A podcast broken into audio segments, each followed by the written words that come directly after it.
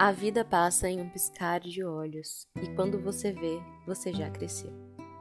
Já está na faculdade, já formou família, já tem o seu trabalho, já fez algumas escolhas, já mudou de planos várias vezes.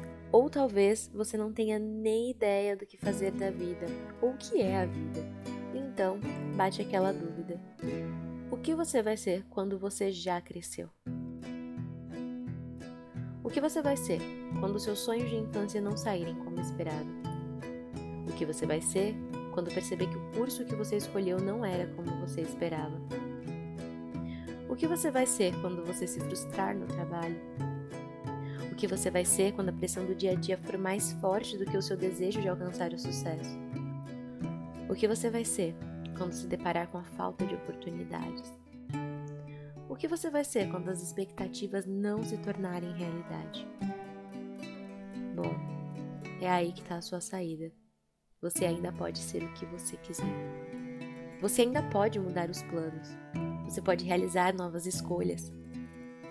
Crescer não significa ser o que a vida lhe reservou, e sim ser o que realmente você busca para a sua vida.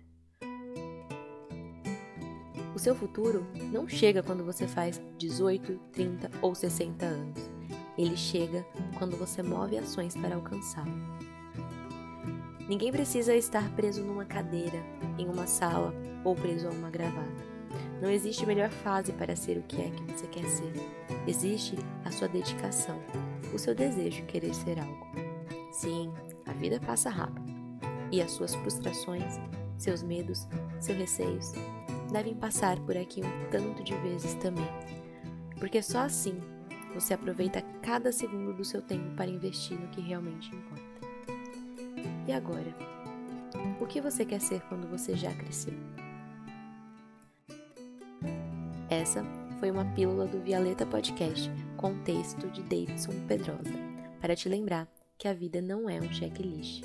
Você não está atrasado ou adiantado, você está no seu tempo. E se nesse seu tempo a sua vida não te satisfaz, lembre-se, nessa história você é o protagonista e você pode recalcular a rota quantas vezes for necessário. Eu espero que essa mensagem tenha te alcançado, que tenha feito sentido no seu momento. E se ela tocou o seu coração, eu te peço, compartilhe com alguém que pode precisar ouvir esse texto hoje. E até a próxima!